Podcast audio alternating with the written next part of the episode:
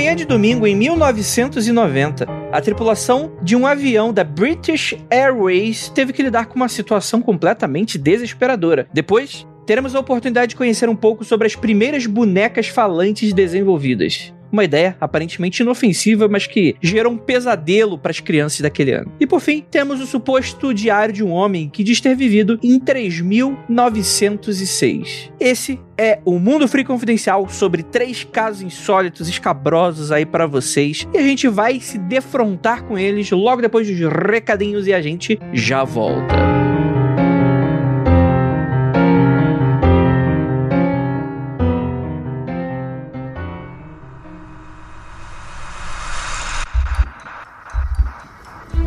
Nada de errado com seu áudio. Adentramos agora através dos seus sentidos. Estamos preparando você para o que vai acontecer nos próximos minutos. Além do que conhece por tempo e espaço, o contato com algo além. Não conte para ninguém e nunca olhe para trás, pois este é Mundo Freak Confidencial.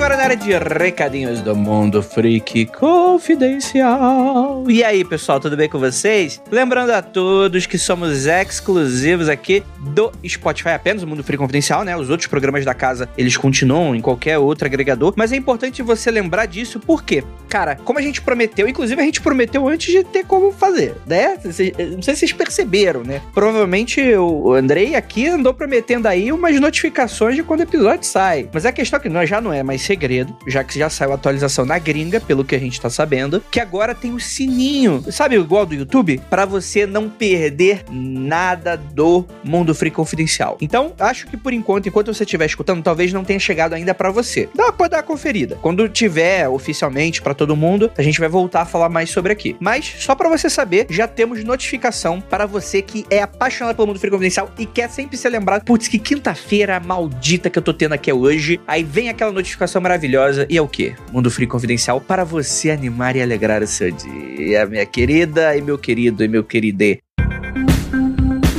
Olá, freaks! E para mais especificamente hoje, Jaca Lovers. Você mesmo, exatamente, todo mundo que tá ouvindo o podcast e ainda não nos acompanha nas redes sociais, gente. Você tem que mostrar a força da comunidade, como a comunidade freak do mundo freak vai mostrar que tem presença nas redes sociais. Se vocês, nossos ouvintes, não nos acompanham e ajudam comentando, contribuindo, chegando junto com a gente, exatamente, sigam todos nós para ficar por dentro das novidades do trabalho de cada um de nós. E aí, o que, que eu venho convidar hoje para vocês? O meu computador está passando por dificuldades, ele está, coitadinho, falecendo de idade. E eu resolvi, com apoio da Ira, apoio da Ju, apoio de toda a galera, fazer um catarse pra gente juntar uma boa grana e comprar um computador novinho para que eu e minha esposa Tabata possamos trabalhar cada vez mais produzindo conteúdo para vocês. Mesmo você que não acompanha as lives lá na Twitch, eu ainda gravo o podcast do computador. E sem o computador, sem um bom computador, eu vou ficar prejudicado durante as gravações. Então,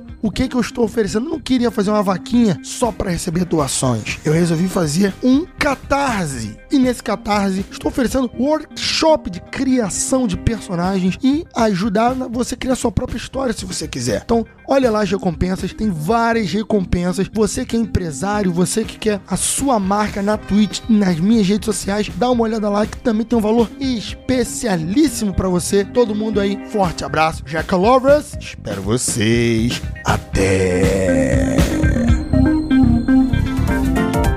Gente! Tenho coisas muito rapidamente para falar com vocês. Primeiramente, estamos no TikTok com bom cringes que somos.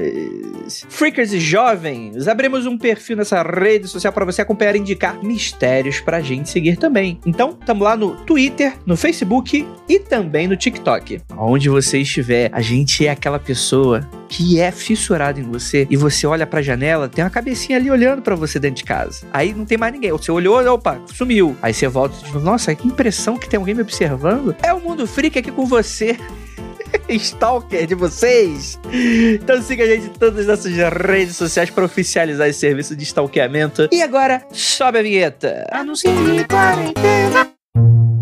Anuncinhos de quarentena Cara, sério, gente, vocês têm que prestar atenção em todos os anúncios de quarentena. Sério, espero que vocês estejam fazendo a lista das pessoas que vocês querem trabalhar no futuro, porque a gente só tá indicando pessoa maravilhosa. Por exemplo, olha, olha que maneiro. Dani Mota, ilustradora, designer e faz trabalhos de ilustração publicitária. Ó, já trabalhou com diversas marcas, ó, Mattel, Lilica Ripilica, Johnson Johnson, Honda. Cara, você tá querendo ilustração publicitária? É a Dani, mano. É, cara, eu tô muito feliz que aqui a gente tá anunciando bastante trabalho de mulheres talentosíssimas. Conheçam o trabalho dessas mulheres, sem brincadeira. A Dani, vou deixar o portfólio para você acompanhar o talento dessa mulher incrível aí. É, assim como a gente sempre faz com todos os artistas e outras mulheres ainda incríveis também. Mas fica aí a indicação caso você esteja procurando para seu livro, para sua revista, você quer um diagrama, manda uma mensagem ali para Dani que eu tenho certeza que ela vai se amarrar. Vou deixar o Behance dela e o Instagram. Beleza, gente? Então é isso. Vamos falar de mais três casos misteriosos, porque hoje, galera, tá sinistríssimo, tá horripilante. Então,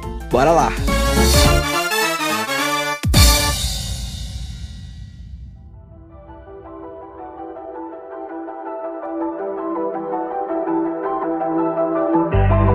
Longos e belas noites, queridos ouvintes do meu Brasil Veranil. Tudo bem com vocês?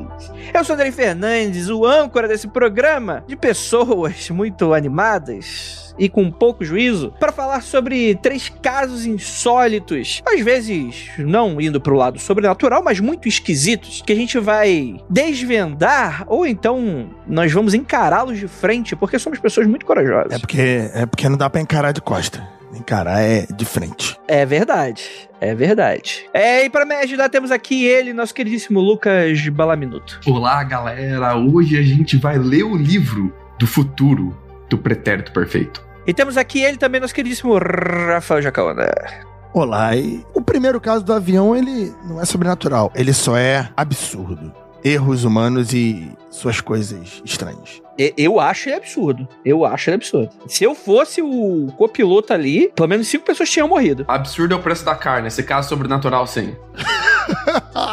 é, exatamente, exatamente. É isso aí. É, o preço da carne eu vou ter que concordar contigo. Tá, tá muito difícil. E temos aqui ela, a nossa beldade, JJ o Jatinho. Tudo bem? Olá, tudo bem? Nossa, tô muito feliz porque os casos que a gente vai falar hoje, eles são. Eu gosto deles. Eu acho eles bem esquisitos e tem um aí que é meio bizarro. Mais bizarro deles. Ah, é legal, vai. Cara, muito tempo que a gente não grava essa pauta. Tá quase uma pauta anual, casos insólitos, né? Mas o fato é que tem muito, muita pauta, muito tema legal, assim, que a gente podia aproveitar e às vezes a gente fala, pô, isso aqui dá um caso insólito, dá pra meter com uma estreia no mesmo episódio. A gente fala, não, tem muita coisa para ser abordada. A gente tem vários temas que a gente, inclusive, abordou em casos insólitos passados, que para quem não sabe, esse, esse é um quadro, um quadrozão que tem aí o programa inteiro, em que a gente pega casos menores que não dão um episódio em seus detalhes, né? Ficaria muito curto. E aí a gente decide aglutinar e juntar pra gente tecer comentários e não deixá-los esquecidos na gaveta da memória da humanidade.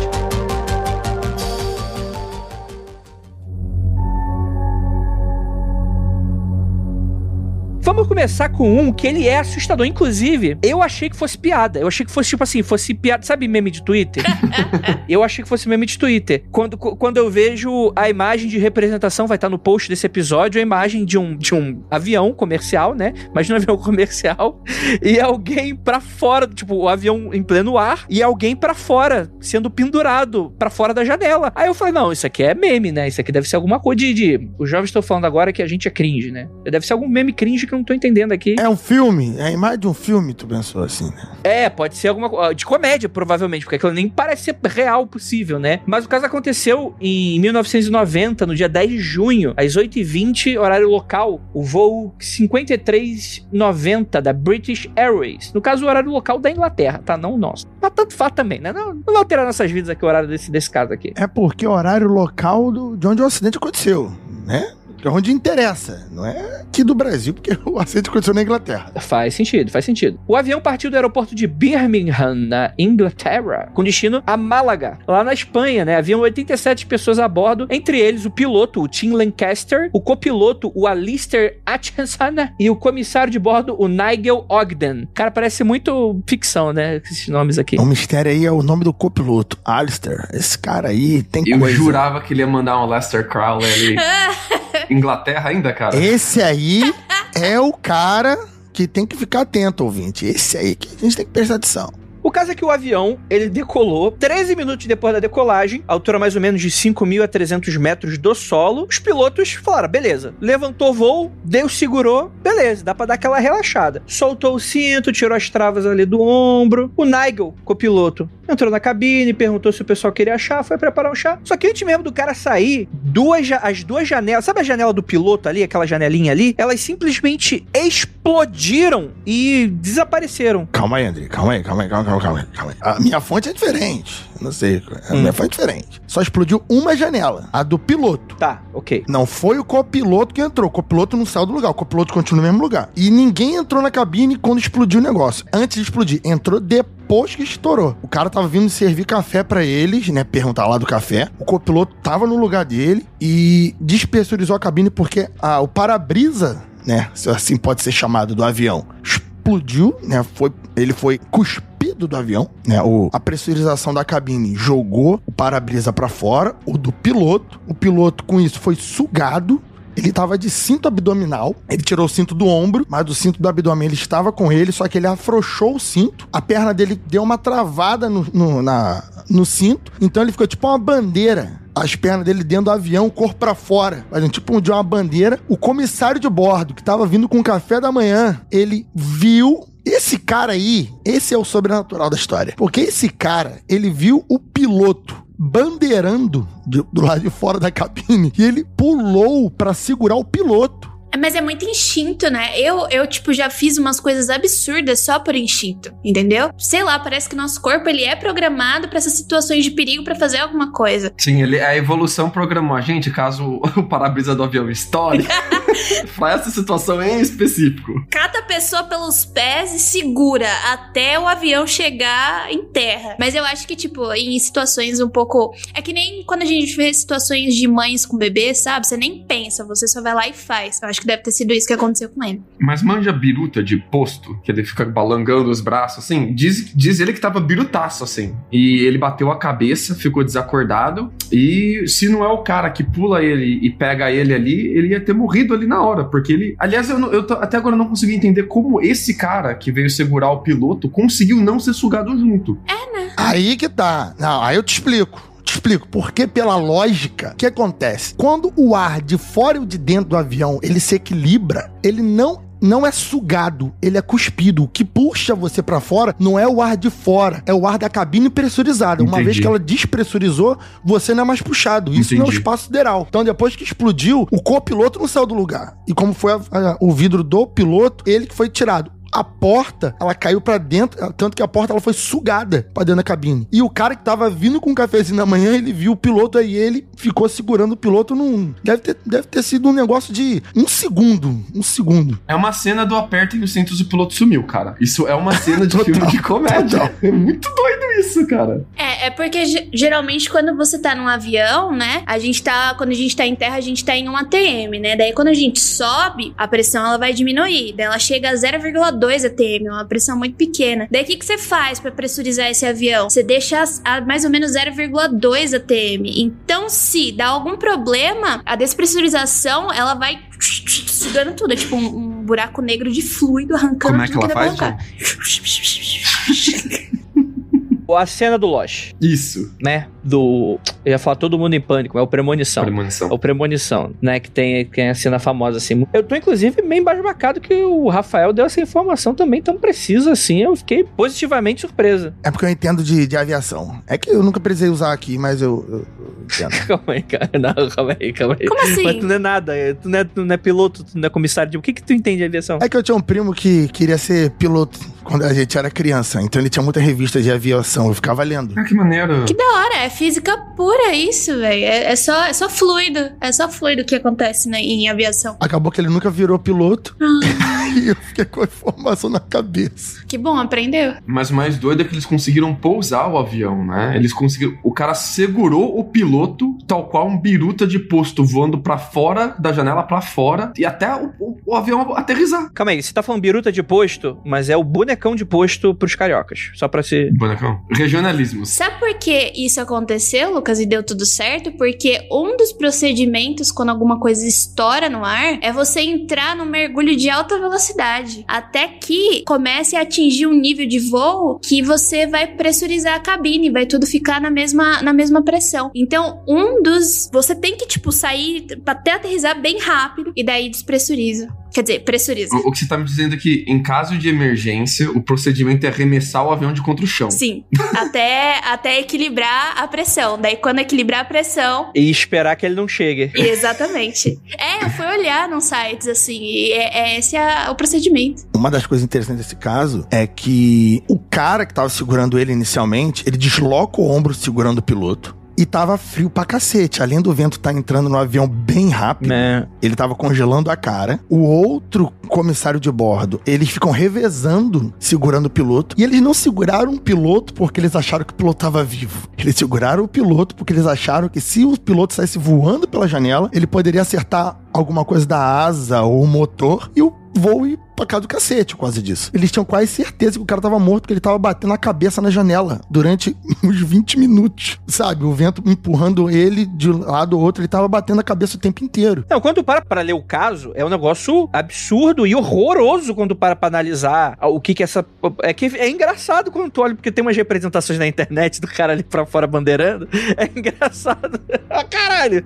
Mas é horrível, porque, tipo assim, além... Como o Rafael tava falando, o vento frio, né, tava menos 14 graus. Tipo assim, tava, tava a nível de queimar a pele das pessoas envolvidas ali, né? Que gerava o cara pra fora, né? Então, além disso também, das concussões, do deslocamento, da quebra de, de ossos e coisas desse sentido de, envolvido nessa situação, né? Ele ficou inconsciente, mas ele não teve tantas. Tipo, você espera que a pessoa chegue destruída, arregaçada. Ele teve queimaduras por conta do frio, né? E daí ele quebrou um dedo, ele ferrou um pulso. Eu falei assim: caraca, velho, esse não era o dia dele morrer, literalmente. É, ele sofreu o que a gente chama de ulcerações de frio. E galera, não vá no Google e não coloque no Google Imagens ulcerações de frio, porque é uma parada absurda, assim, o que acontece com isso. Como é que se escreve ulceração?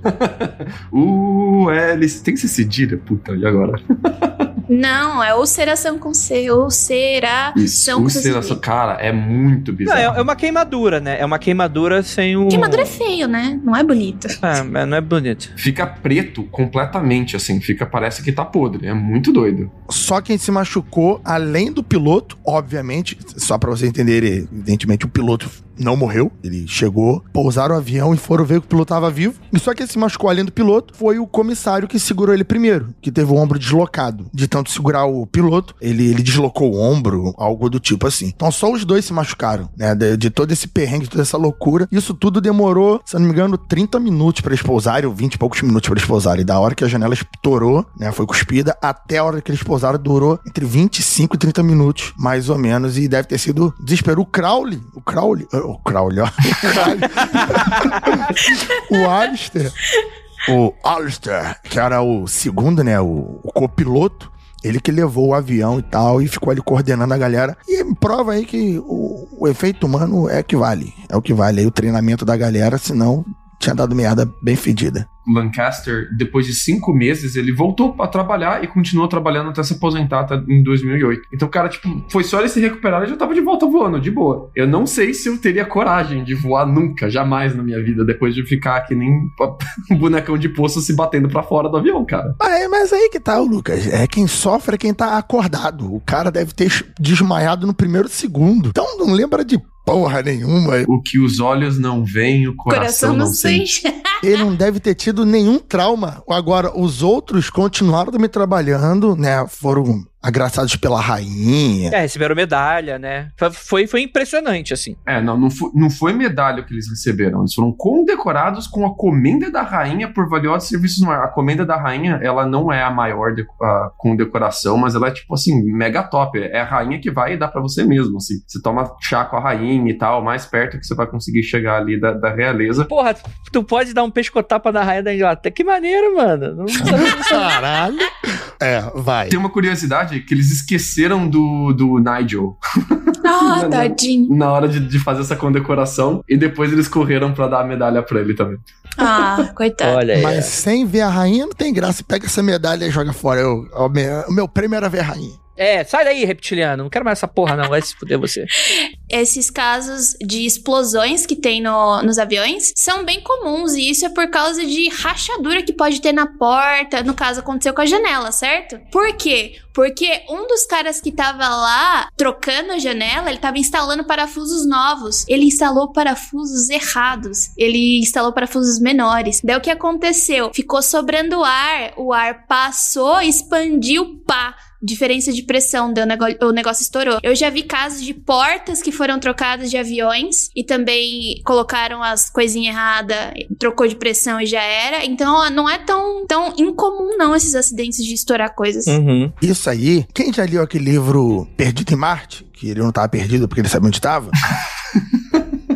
É por isso que o nome, né? Tá, tá inclusive num título. nome. Tem inclusive um, um lance desse no próprio livro sobre construção da comporta do, do, do cara lá de Marte e tal. Isso no avião é no sistema de segurança, porque o cara, quando foi trocar o, o- o parafuso, ele comparou olhando qual era o parafuso certo. O cara olhou o parafuso. Ah, é igual, né? É igual. Inclusive é por causa desse cara que passaram uma medida de segurança que todo mundo que faz segurança em aeroporto de manutenção tem que fazer exames de vista periódicos e são obrigados a trabalhar de óculos caso tenha algum programa de vista por causa desse cara. Porque essa não foi a única janela que ele fez cagada. A janela anterior a essa, ele também tinha esquecido, ele também tinha colocado os parafusos errados, mas aí o cara que faz a segunda revista percebeu e trocou por ele. Não, e detalhe, e detalhe. Isso é tudo cagado, porque não é igual um foguete, mas a, segurança de um avião é revisada por várias pessoas. Não é o cara que chega lá e faz a mecânica e não tem ninguém pra ver o serviço do cara. Então, foi o mecânico que trocou a janela que errou, foi o revisor que, que errou, foi todo mundo ali na organização dos parafusos que, que erraram. Então, teve uma série de erros. Inclusive, o próprio mecânico cometeu um erro brutal. Foi que isso que a Jay falou. Quando ele trocou o parafuso por, por um parafuso menor do que deveria, ele ainda fez uma coisa genial que achei muito absurdo.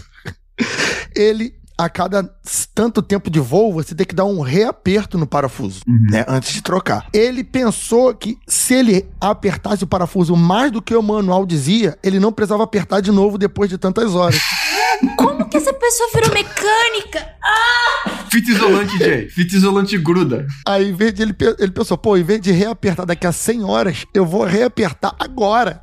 então eu não vou precisar depois. Se você escovar o dente três vezes hoje à noite, você não precisa escovar mais por três dias. Olha que perfeito. Mas eu, eu quero dar os parabéns. Eu quero dar o real os parabéns pra polícia de Oxfordshire, porque os caras acharam o painel que voou ali, o para-brisa, e acharam os parafusos. Eles conseguiram achar os parafusos que caíram do avião no chão, cara. 18 parafusos que foi encontrado. É impressionante. Cara, impressionante. isso é muito impressionante. Como é que você acha parafuso que caiu de um avião, cara? Muito, cara, parabéns. Não, se, se cai na minha casa, eu não acho mais.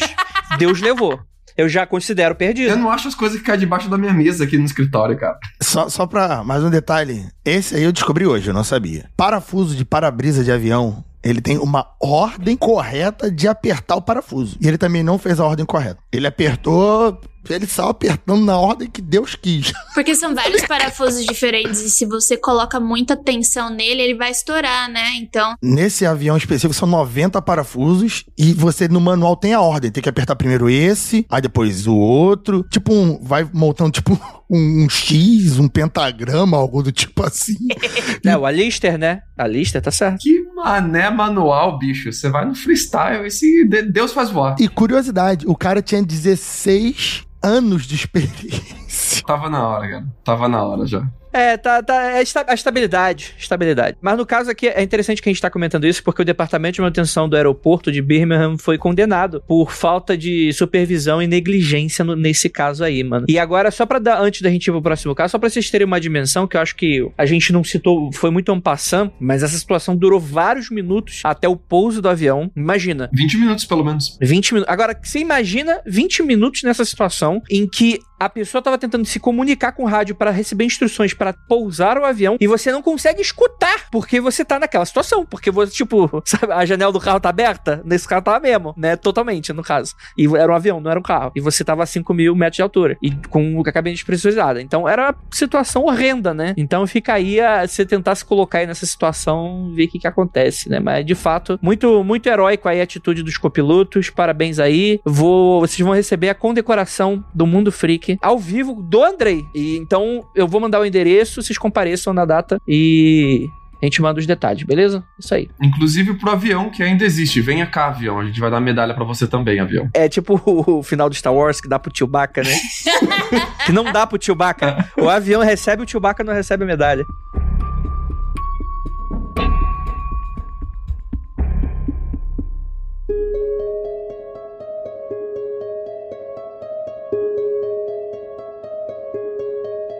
Rafael Jacaúna, eu vou considerar, depois desse último caso, que você teve um primo que queria muito trabalhar com Thomas Edison e que ele comprava várias revistas de bonecas do século retrasado. Estou correto? Esse caso eu não, eu não conhecia. Esse eu tô realmente na mão de vocês três. Eu- esse caso aí eu tô voando. Então vamos lá, gente. Pra quem não conhece, temos ele, Thomas Edison. Aquele picareta de marca maior dos Estados Unidos que roubou diversas patentes dos outros, né? Conhecido inventor e ladrão de invenção dos outros, né? Fica aqui. Vai, o, o Luca Balaminute vai defender agora Thomas Edison pra mim. Chora, Tesla! Quem chora Tesla? Ah, não, chora. Te- Não, não chora Tesla, não. Chora ou não chora, Tesla? Se decida, mulher. Você se decida. Eu pensei. Eu pensei no Elon Musk, deu, não, arrombado, imperialista, deu, não, não, o Tesla. Foi muita Olha aí, ligação. ó, tá vendo? Eu fui no museu do Thomas Edison. E no museu do Thomas Edison eu fiquei um pouco surpreso. Porque os caras são extremamente honestos, assim, não é essa patente aqui ele roubou mesmo, essa daqui ele roubou daquele. E das, dos grandes trabalhos do Museu do Edison é descobrir quem realmente inventava as patentes que ele roubava, né? Pra dar o crédito certo pras pessoas e tal. E nessa, eles descobriram uma porrada de coisa que foi o Edison mesmo que inventou. E que ele tá com crédito negativo tão grande que, que as pessoas acham que a invenção dele é a invenção roubada dos outros, né?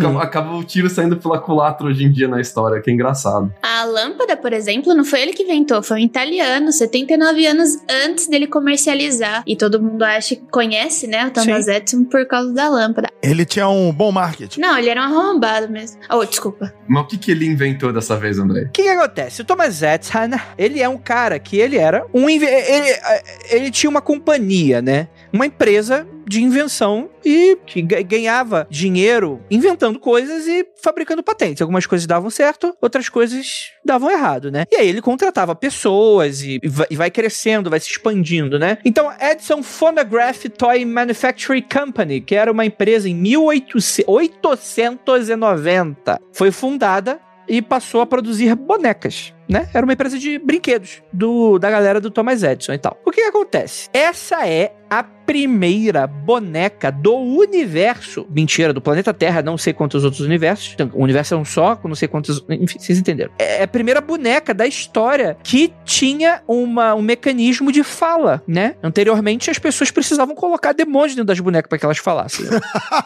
É, mas aí foi a primeira tecnológica. Agora ele é, agora é a primeira tecnologia, se é demoníaco ou não, não sabemos. Exatamente, aboliram aí o trabalho escravo demoníaco na época, e aí eles precisavam resolver aí essa questão toda aí. Trabalho escravo demoníaco que vem lá, ó, de muito tempo. Desde o cara lá, como é que era? O, o rei que dividia a criança no meio? Que tinha trabalho escravo de demônio? O rei que dividia a criança no meio. É, Salomão, porra! Salomão que tinha uns demônios que trabalhavam pra ele. Mas o que, que a criança fez? Às vezes o cara tava na razão. né? Aí, O que, que a criança fez? Dependendo. Andrei. O cara quebrou. A criança quebrou o PlayStation 5 do cara. É quem sou eu pra falar, mano? Zerou o save file de Pokémon cheio de Shine? puta! Mano, aí, aí não é. Tem que dividir em quatro. Dividir em quatro metades. É, gente, brincadeira, pelo amor de Deus, né? Estamos aqui. É, salvem as crianças. Mas é interessante porque isso é muito legal, porque de fato, isso é verdade. É, historicamente, a primeira tipo de boneca voltado para crianças como um brinquedo, né? Você tem aquela coisa histórica, né? De, de, de ser um brinquedo voltado pro público feminino, crianças e tal. E aí você vai tendo novas formas de, de fabricação, né? Eram bonecas de que tinham um corpo de madeira e a cabeça era de porcelana. Ou seja, sabe aquelas bonecas da tua avó que você tinha medo quando você era criança? Era uma dessas aí. Ainda mais bizarra ainda, porque ela tinha uns buracos no peito que soltava palavras, né? E era para ser um negócio muito infantil, muito bonitinho, inovador. Parece a boneca do Toy Story 4. Parece mesmo, parece bastante. Eu não assisti Toy Story 4. Herege.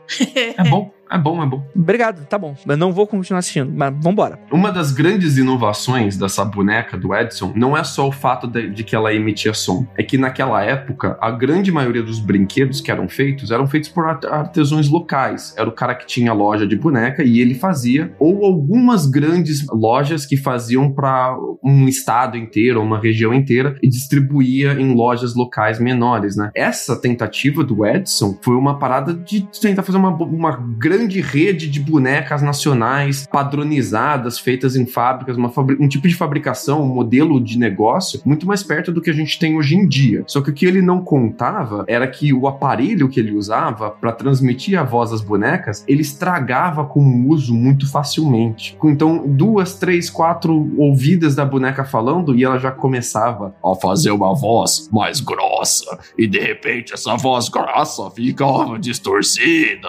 É porque dentro da boneca tinha um negócio chamado fonógrafo, né? Então o que que acontecia? O som, ele fazia vibrar o que tinha ali dentro, um, um diafragma de gravação. E daí tem um cilindro coberto com papel de estanho. E ele ia girando com uma agulha que tem ali dentro do, do diafragma. Ia fazendo cortes na folha de estanho que variavam conforme o som. Só que o problema é que é, é sensível conforme o tempo vai passando aquilo, além de se desgastar, é uma folhinha sensível. Então você tá dando aquilo pra uma criança criança, né? A criança vai sacudir, a criança vai bater o negócio. Então, é, esse cilindro de estanho ele vai ficando danificado. E daí ele ia fazendo uns barulhos bem esquisitos, tipo, sei lá, a boneca do fofão.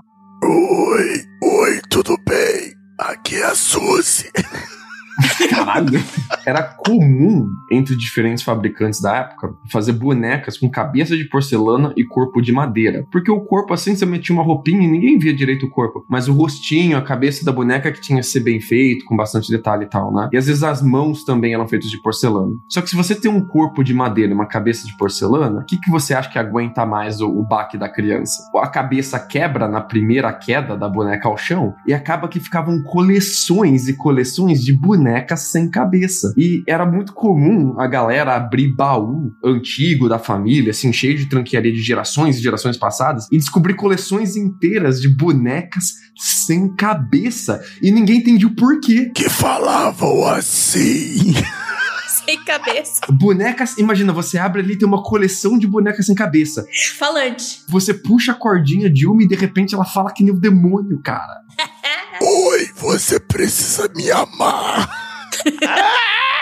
Só o corpo de madeira. Bem claramente a gente consegue ver que a invenção não deu muito certo, não apenas por causa disso que o, a Jay e o Lucas falaram, mas porque depois de uma espécie de recalque que eles fizeram, eles foram e, e, trabalharam no modelo com mais qualidade das bonecas, porque de fato as crianças começavam a ficar assustadas por causa de todas essas questões todas, já não tinha boa qualidade na, na época, né? E ainda tinha essas variações com o tempo também. Então eles trabalharam numa nova versão, só que o que acontece? Essa nova versão acabou ficando muito cara, chegando a custar de 10 até 20 dólares, né? O que pode não parecer hoje muita coisa, mas na época, há dois séculos atrás, isso equivaleria hoje, sei lá, de 237 a 574 dólares para uma boneca. É brinquedo para rico. Ninguém, ninguém tinha boneca de cabeça de porcelana naquela época, a não ser que você fosse o pica da sua região ali. Era boneca para rico. Mas você acha que o Thomas Edison ia fazer coisa para quem? Pra, pra pagar. Ele queria dinheiro. O cara era um grande empresário. Então ele tava ali querendo fazer o dinheiro girar. Exatamente, né? E aí foi que a, essa empresa de, de, brinquedos do Edison faliu. Por causa desse projeto. Mas é muito interessante que em 2014 o Laboratório Nacional de Lawrence Berkeley desenvolveu um método para reproduzir as gravações sem tocar no cilindro, que é bem frágil, da maneira como elas foram talhadas. Então houve uma recuperação dessas vozes. E o sistema foi batizado de Irene 3D e utiliza um scanner para fazer uma cópia detalhada dos sulcos e reproduzir o som que seria ouvido quando a agulha passasse por eles, né? E atualmente você tem oito áudios resgatados dessa época, o que que essas crianças falavam, essas crianças em forma de guri. E tem uma coisa muito interessante, ouvinte de podcast, que é o seguinte: você está ouvindo um podcast. Então nós temos uma oportunidade que várias outras mídias não têm de fazer exatamente isso agora.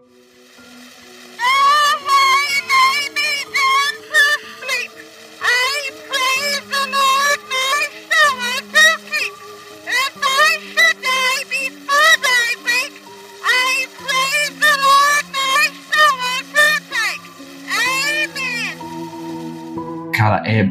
As três são bizarríssimas. Você acha, Lucas? Eu acho suavona. Não, o áudio, o áudio regravado, o áudio recuperado. São bizarríssimos. Ah, o áudio sim. Porque muitas pessoas falam da- das letras das músicas. E se a gente for pensar por nós mesmos, quantas músicas a gente cantava sem perceber o que a música dizia? E daí quando a gente vai lá, fica mais velho e fala, putz, problemático. Ainda mais a gente tá falando de 1800, cara. Mas aí, Jay, o problema é que foi feito por adultos que estavam entendendo o que a letra dizia. Mas as coisas que a gente também consumia, os nossos pais também sabiam que a gente tava ouvindo. Vai dizer que não, entendeu? Mas aí, Jay, o que a gente ouvia, nossos pais sabiam, mas no geral, não era produzido para o público infantil, entendeu? A gente escutava, os nossos pais sabiam o que que era, mas não era uma produção para crianças. A gente ouvia. Ok, essas bonecas eram para crianças. E a boneca do fofão também era pra criança. Mas falava o fofão ou era só tinha um- o- a cabeça que debaixo dele parecia um punhal? Era só o facão, era só o facão. Mas eu, eu gosto que a Jay trouxe as letras, porque duas das letras das músicas eu queria destacar elas aqui, porque elas, são- as letras por si só são bizarríssimas. Escute, ouvinte. Now I lay me down to sleep. Agora eu vou deitar para dormir. I pray to the Lord, my soul to keep. Eu rezo para Deus para que mantenha a minha alma. If I should die before awake, se eu morrer antes de eu acordar, I pray to the Lord my soul to take. Eu peço para Deus que leve a minha alma. É sempre bom ser resgatada. Isso é o demônio, isso aí foi feito para levar as crianças pro inferno. Isso aí, puta caralho. Isso aí é o serviço fácil que eu veio gravar isso. Essa não é a mais bizarra. Fite essa daqui, ó. There was a little girl who had a little curl. Tinha uma garotinha que tinha o cabelo encaracoladinho. Right in the middle of her forehead. No meio da testa. And when she was good, she was very, very good. E quando ela era boa, ela era muito, muito boa. But when she was bad, she was horrid. Quando ela era ruim, ela era horrível. Rapaz. Cara, isso é música pra criança. Depois a criança fica assustadíssima e Thomas Edison se pergunta por que que a empresa dele faliu. É, tinha, tinha alguém ali. Tinha alguém ali fazendo judiação com criança. Acho que isso era o brinquedo pra criança ficar de castigo. É música de igreja e as músicas de igreja tinham essa pegada mesmo. Mas é verdade. É porque a igreja tem, tem uma, uma das teologia do medo. Então, é mais ou menos isso. E era assim que as crianças eram educadas. As mães, elas cantavam umas músicas aterrorizantes. Não, calma aí. É bom, é bom a gente falar isso mesmo, Jay. Porque era naquela época, hoje em dia não tem mais isso. Então aquela coisa de quem pecar vai pagar, quem pecar vai morrer, não existe mais. Isso é, é hipnose coletiva. Não existe nada disso. Hoje em dia, as crianças gostam disso porque é muito adulto. Não é cringe.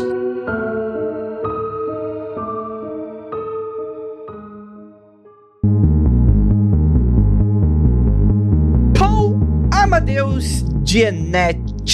Supostamente um professor suíço-austríaco que viveu no início do século XX. Por volta do ano de 1922, ele teria viajado para Grécia, onde ensinou francês e alemão por um tempo. Ali como professor. Assim ele acabou conhecendo o George Papatic. Eu, gente, eu, se eu não falo inglês, não vou falar grego nem fudendo. Aí vocês me desculpem. Seu aluno, é, que era o, seu favorito na classe, né? E que também confiou um diário misterioso antes de voltar para a sua cidade natal. O professor, o suíço, né? Pediu pro Papatic traduzir esse diário do alemão pro grego apenas como forma de estudo. Bem, ele acabou se eh, fazendo um pouco do serviço e ele percebeu que o livro parecia ser uma novela, né? Uma ficção. Porém, conforme o trabalho de tradução foi progredindo, ele foi percebendo que o diário falava sobre o futuro. O professor aparentemente sofria de encefalite letárgica, que foi uma epidemia na época, entre lá 1915 e 1926, também conhecida como doença do sono, que ataca o cérebro das vítimas e causa sonolência, letargia e falta de energia. E a doença teria feito o professor entrar em coma por um ano inteiro. Segundo o diário, durante o período que esteve em coma, a mente de Dianet entrou no corpo de uma pessoa chamada Andreas Northam, um humano que viveu no ano de 3906. O professor nunca havia falado disso para ninguém, mas depois que acordou, escreveu com riquezas de detalhes tudo isso.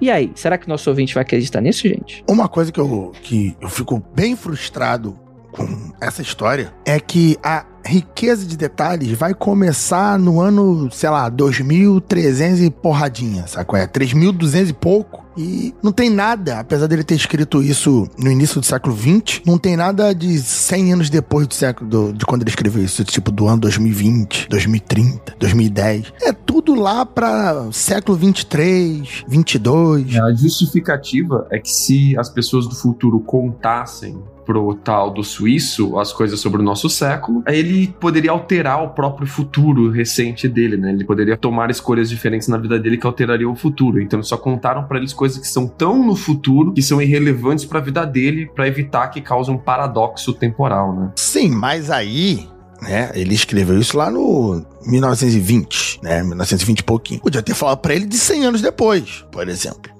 Falar para ele 300 anos depois, né? Porque falaram, segundo um dos vídeos que eu vi sobre essa informação, vídeos muito, muito precisos, iria acontecer alguma coisa durante o século 20 que seria profundamente importante no mundo e preferiram não contar para ele. Falando assim, tu pensa, porra, Segunda Guerra Mundial tava bem ali, né? Tal, a primeira tinha acabado, tinha segunda. Mas tem um monte de coisa que podia ser. Mas essa é a primeira coisa que, que veio à mente. Porém, não, não tem muito como descobrir, porque ele só deu informação muito no futuro, muito. A parada que ele diz que tal grande evento passaria uma régua no mundo, né? O mundo seria antes e depois desse grande evento. E eles não queriam que ele afetasse nada antes do grande evento. E tudo que acontece depois do grande evento, ele não teria como afetar, ele não teria como mudar nada, né? Então, se você só conta depois do grande evento, você evita qualquer tipo de paradoxo temporal. E eu achei, achei legal a justificativa dele para não ser pego na mentira, né? É muito inteligente, eu achei inteligentíssimo. E ó, tô evitando o paradoxo temporal,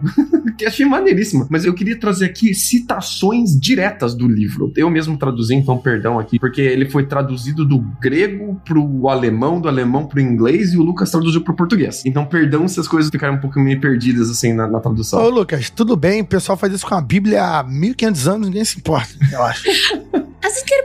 Também que a gente tiver, acho que vai estar tudo bem, né? Não tem problema. As partes que eu selecionei são assim, ó, direto do livro. O professor falando. Eles acreditam que somos nós que passamos, não o tempo. Nós, as criaturas humanas com destino biológico de vida curta. Vem e vai. A dimensão da profundidade do universo nos escapa. Nossas antenas têm uma capacidade muito limitada que apenas formam impressões subjetivas que são totalmente irrelevantes para a verdadeira e objetiva grande realidade. Essa realidade objetiva que era chamada de O Samit. Se tornaram pessoas verdadeiramente civilizadas, pessoas com cultura interior e não conseguem fazer algo que consideram errado. Mesmo se você forçá-los, por assim dizer, dizer, eles não conseguem fazer nada de errado. Não criaram um super-humano, é claro, mas sim um ser humano culturalmente avançado. Graças ao Instituto Idersen, o Homo sapiens deu lugar ao Homo Ocidentalis Novos, o atual Homem Iluminado do Nogeri, a Nova Era. O Nogeri, Nova Era, começou em 3382, no dia 6 de setembro, de acordo com o nosso calendário, quando o grande Volk sobreviveu o Nibevrit, quando a ascensão do conhecimento Volkic foi concluída concluída por volta de 3430 depois de Cristo. Esse dia foi rotulado como o início de uma nova era da história. De acordo com a percepção Volkic, que eles acreditam, cada um dos vizinhos é um mundo interior inteiro, cheio de sonhos sobre a vida, afeto, amor e sofrimento humano. Você é um mundo considerado sagrado, ideias elevados em uma ampla gama de valores espirituais. Essas eram reflexões sobre o Summit, que ele havia falado comigo antes. Sua atenção aos detalhes e sua capacidade de previsão que às vezes chega ao ponto do exagero, são incríveis. Eles são extremamente cuidadosos para não insultar esse mundo interior inteiro, nem um pouco, seja em termos de sua existência física ou moral. Então foi mais ou menos essa descrição que ele deu, né? Você tem aí uma grande catástrofe chamada de Nilberfrit, e então uma pessoa chamada Volk sobrevive e passa o conhecimento Volkit para frente quando a humanidade aí dá uma rebutada. E é interessante que ele chama de Instituto Eidersen, que teria criado essa nova raça, essa nova espécie de humanos chamada Homo occidentalis novos, é uma espécie mesmo, no termo biológico de espécie, diferente da nossa espécie, que é o Homo sapiens, e que seria culturalmente avançado. Ele não teria super força ou super inteligência, seria um avanço cultural. Muito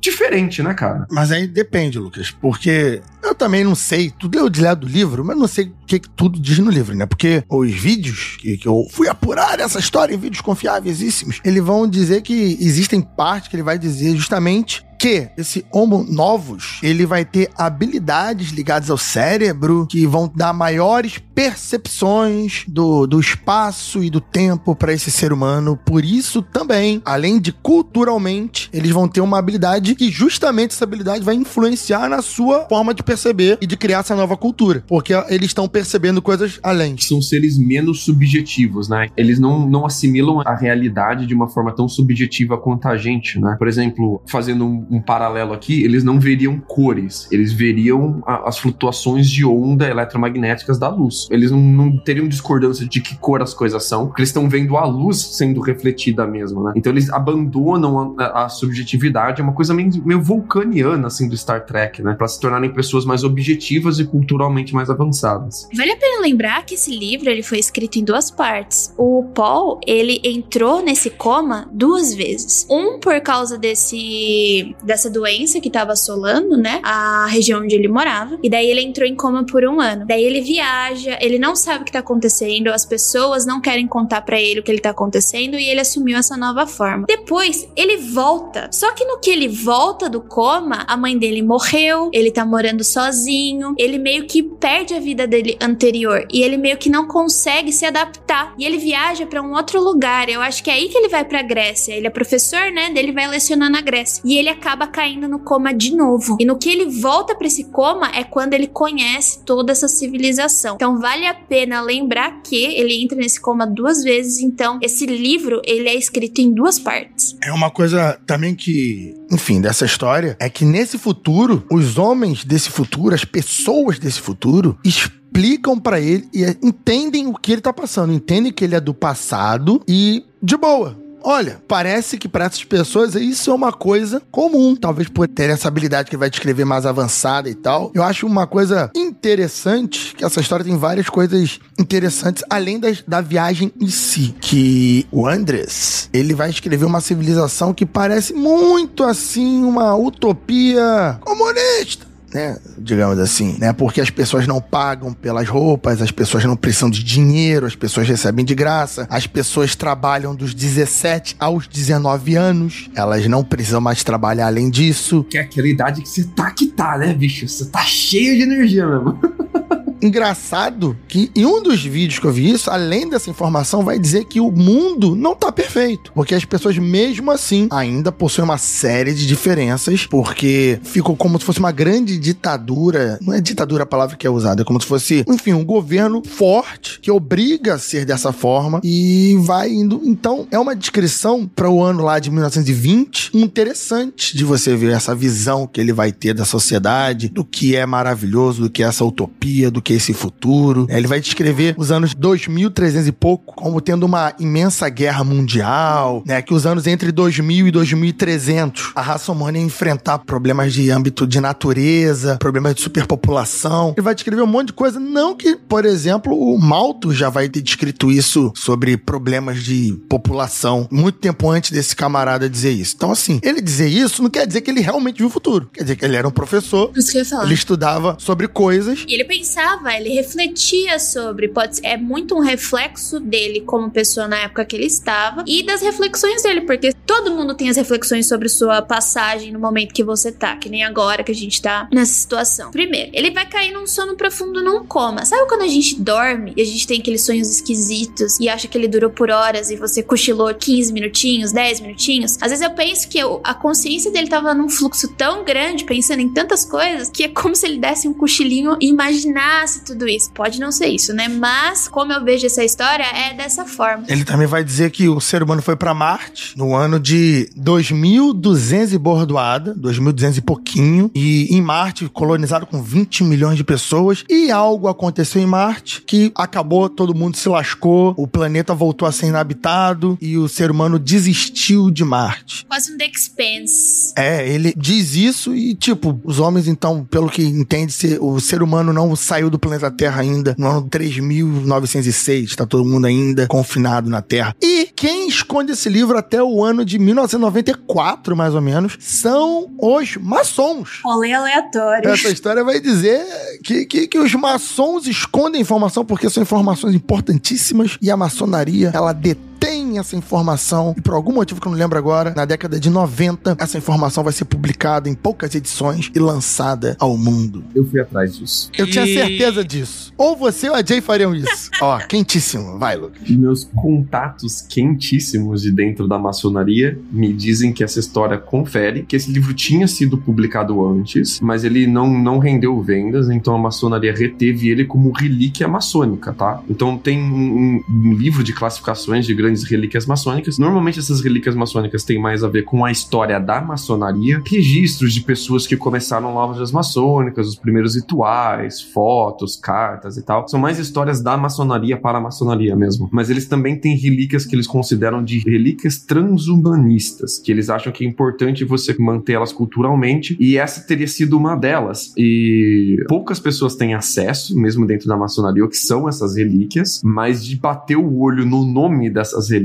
parece que tem todo tipo de bizarrice de pessoa que sonha com o futuro, que viajou no tempo, que vê outras raças de alienígena, que conversou com pessoas de outra dimensão, que teria batido papo com entidades. Isso não é comum, tá? Mas a maçonaria tem realmente essas relíquias maçônicas e elas são divulgadas quando a maçonaria acha que é um momento de, de divulgar elas por algum motivo cultural, que vai saber lá qual é o deles. Mas você não guardaria? Eu guardaria se eu visse um negócio desse. Eu ia deixar guardado. Não sei pra que vai servir, entendeu? Eu guardo meus livros. Tem uns livros aí que eu li e não gostei, mas eu guardo. Hoje em dia, isso tudo é publicado como creepypasta no No Sleep, no Reddit. Mas é isso, é isso que esse cara fez. Esse cara fez um, um Reddit No Sleep antes do Reddit No Sleep. E, tipo, a parada que, que eu acho que, assim, a gente tem um pouquinho em pé atrás é porque tem alguns conceitos no livro que eles, eles ressonam muito com uma ideia da época, que era o racismo científico. Porque as pessoas aqui atingem um nível de respeito mútuo Esse homo ocidentais aí já, já liga o alerta. é, as pessoas atingem um respeito mútuo é muito grande, uma paz muito grande, uma felicidade muito grande, porque elas têm muito cuidado em não ofender, em não pisar no universo interior que é cada pessoa. Mas, para chegar nisso, elas foram todas padronificadas em nível ético. Elas são todas a mesma etnia, tá? E são padronificadas em nível ético e biológico. Então tem um instituto que garante a, a padronização ética das pessoas. Étnica. É, étnica. E isso é, é, que reflete muito o conceito que estava borbulhando ali na época de racismo biológico, teria raça inferior e raças superiores de pessoas, que depois disso foi cair por terra. Ah, então pode ser que, tem, que ele esteja sido afetado por esse tipo de, de cultura ah, da- científica, era acadêmico isso. Tinha paper sobre isso e tal na época. Isso era muito difundido, então pode ser que ele tenha sido muito afetado por isso. Então, é, assim, conceitos legais pelo no mútuo. Não necessariamente significa que poderia ser eugenista, mas, tipo, ressoava com o senso comum da época, vamos dizer assim. Seria isso, né? E ele não chega a falar direto isso, tá? São indícios disso, é implícito isso no texto dele. Meio que fica subentendido isso. Especialmente quando ele fala mais no livro, ele fala bastante desse instituto e como ele fez a padronização humana e como uma paz foi atingida através da padronização. Então tem, tem coisas legais e tem coisas não legais aqui no meio. É que a gente tá aí no final de 1800, né? Quase entrando em 1900. Então a gente tem aí Age e o Wells. É 1920. Mas então, no final de 1800, 1890, 1900, a gente tem Lovecraft, a gente tem H.G. Wells, a gente tem Charlotte Perkins. E essa galera, principalmente dos Estados Unidos e enfim, era muito eugenista. Você pega as obras e tem muito desses problemas. Monteiro Lobato. Monteiro Lobato. Só pra, pra dar uma pirada básica, assim, nesses assuntos que geralmente a gente podia, de repente, fazer uma pauta um dia sobre comparar pessoas que previram o futuro, tipo Baba Yaga, É, dá pra fazer, dá pra fazer. pra saber mais ou menos, sabe, uma pauta comparando, pegando galera que dormiu, viu o futuro, Bingo da previsão. né? Porque a previsão do Baba Yaga eu gosto porque eu fico acompanhando todo final de ano ou janeiro, começo de ano, sobre o que Baba Yaga adivinhou. Aí só aparece coisa inventada.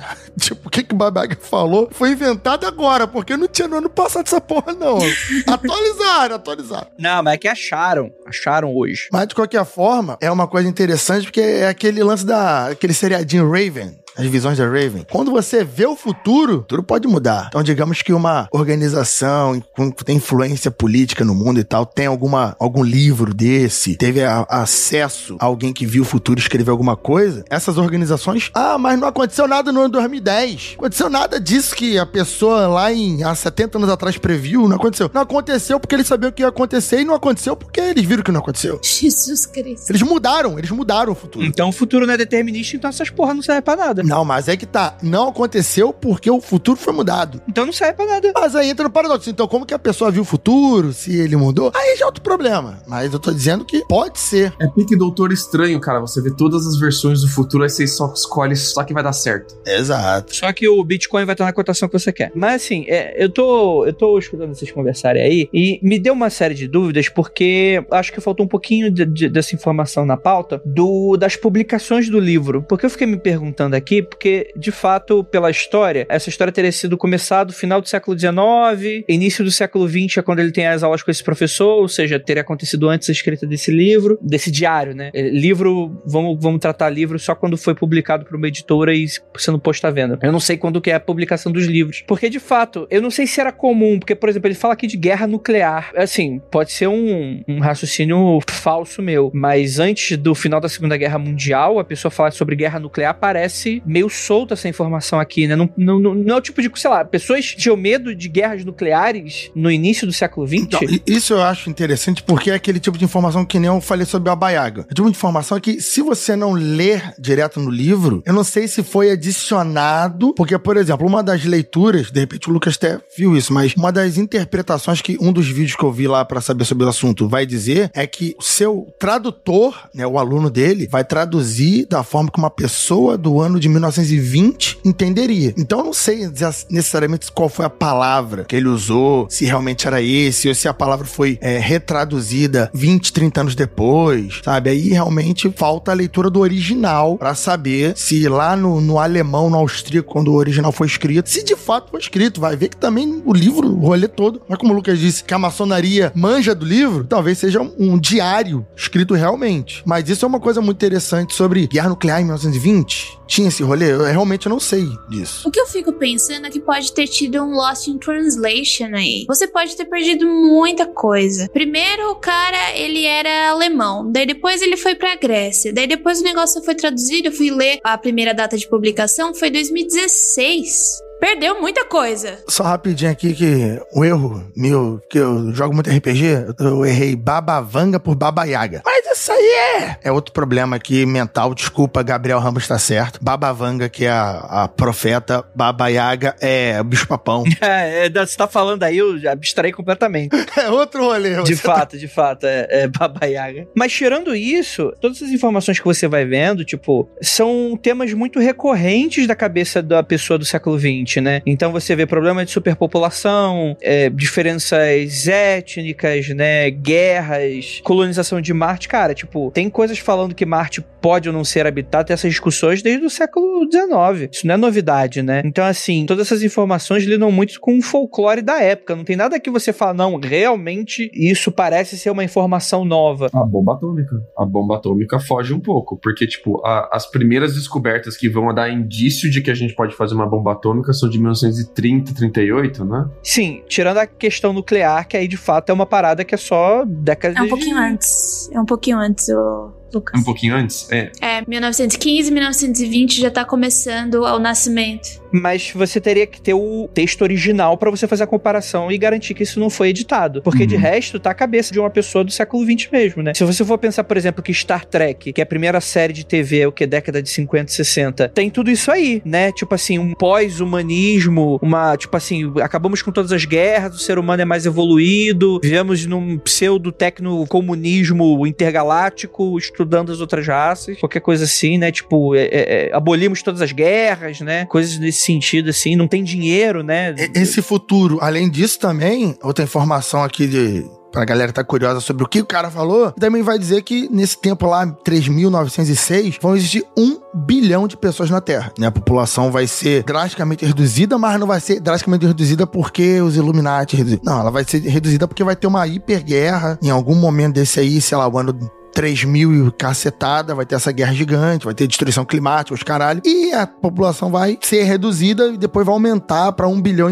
e tanto. Aí eu penso, ele vai dizer sobre guerra, uma grande guerra entre os países e tal, uma nova guerra mundial, no ano de 2300 e pouco. Cara, realmente, eu ficaria muito surpreso se demora 300 anos pra ter a terceira guerra mundial, sacou? Então é, é muito disso. Teria que ver no original, teria que ver lá o título. Ah, e outra coisa, ele escreveu em austríaco e ele era professor de, se não me engano, francês ou austríaco lá na Grécia. O cara que ficou com o livro demorou cerca de 15 anos pra traduzir. Ele foi traduzindo pouquinho de pouquinho e ele vai finalizar a tradução 15 anos depois. E ele não era um profissional de tradução, né? Ele era estudante da língua, então tem essa também. Isso. Aí tem esse detalhe. O original em grego, que o cara vai traduzir, ou ele vai traduzir do, do austríaco pro grego, ou do austríaco pro francês, algo do tipo, quando ele termina, já está no desenrolar ali da década de 30. Se ele começou a traduzir em 1923, 1924, ele vai terminar a tradução já em 1938, 1939. O que garante que o aluno não deu uma mudada ali no texto também, né? Eu tenho certeza,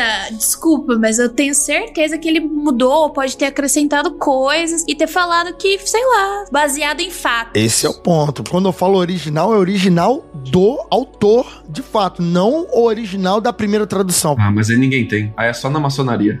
É porque tem isso, porque supostamente soldados, na década de 30, soldados gregos teriam invadido a casa dele, visto escritos em alemão e apreendido o livro em alemão. O que faz sentido, cara. Sim, até aí faz sentido, porque, porra, ali aquela tensão toda, 1937, 38, você tem aquela coisa toda, os soldados levaram o livro. E ele vai fazer esse diário transcrito de memória, basicamente. De memória. Aí fudeu.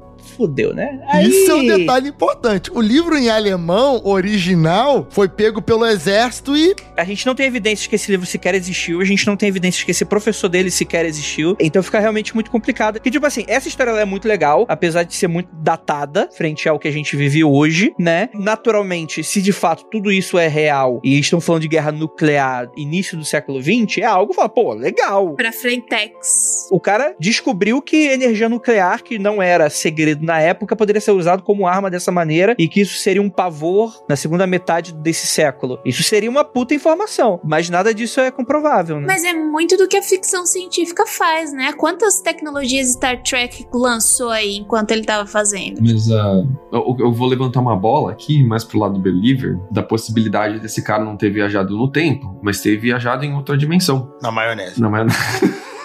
Eu achei, cara.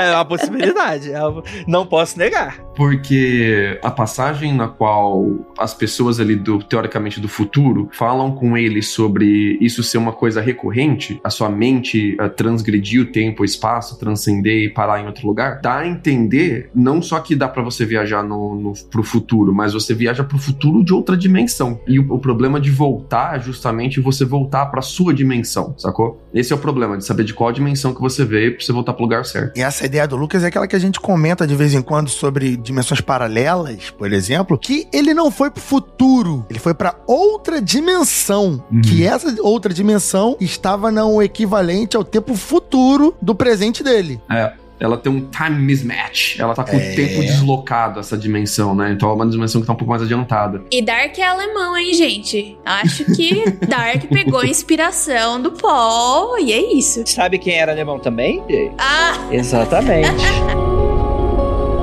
Gostaria muito de agradecer muitíssimo a participação dessas pessoas maravilhosas aqui com essa mesa do Balacobaco. Gente, obrigado, a live bombou. Muito obrigado para todos vocês terem estar aqui com a gente. Para você que está escutando esse podcast, a gente falou que não acredita em algo que a pessoa acredita, ela fica chateada, ela fica, ah, o mundo freak não é mais o mesmo. Agora é o mundo cético confidencial. Eu acho que faltou uma coisa importante nesse futuro aí, que ele tinha que descrever o elemento 115. Ah, não. Ah, é verdade. Ah, é verdade. É verdade. Se ele falar do elemento 115, eu falar, aí sim, fudeu. Agora acredito. Agora fudeu. Mas aí. Nós tradamos previu. Eu também acho. Babavanga também. Tá lá na Babavanga sobre Elemento 115. Tá lá. Vou, vou escrever isso aí sobre Babavanga em breve. Queria aproveitar que a gente tá no final, Andrei. E no último aconteceu comigo, eu prometi um beijo pros ouvintes que trouxessem uma informação que a gente precisava. Mandar um beijo aqui pra Alina e pro Iago Barbosa, que foram lá nos comentários e trouxeram a informação. Lá do que eu pedi não aconteceu comigo 36. Valeu, Aline. Valeu, Iago. Beijão para vocês. Tá bom. Fica o beijo aí. Fica um beijo para vocês aí. Sintam-se beijados por essa boca maravilhosa. Gente, é isso e aquilo. Não olhem para trás.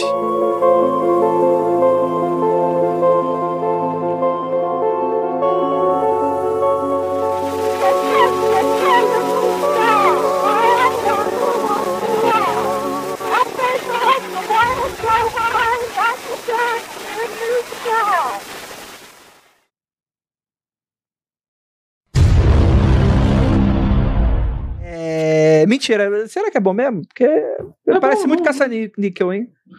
É, é, um pouquinho, é um pouquinho, é um pouquinho, mas é bom. Ah, mas é, é bom. A, a, franquia do Toy Story é legal. É, não, não é tipo procurando Nemo 2, que é caça-níquel total, assim. É, bom. Que filme excelente. Mudar, mudar o ponto agora do, do podcast.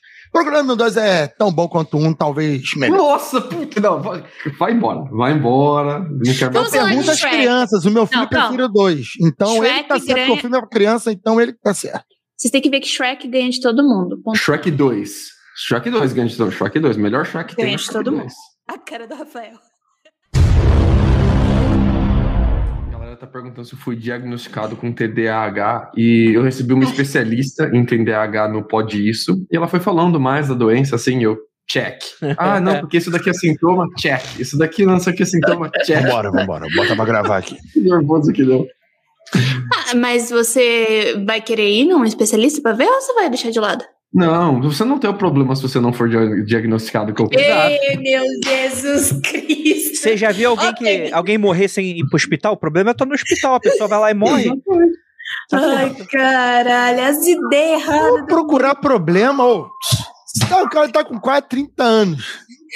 Não mudou nada mas isso agora. Pô, quando eu tinha 10 anos, eu tava em idade de aprendizagem. Agora é idade de desaprendizagem só. Cada, cada ano eu fico mais burro. É isso. Ai, Lucas, ai. Meu Deus. mundofreak.com.br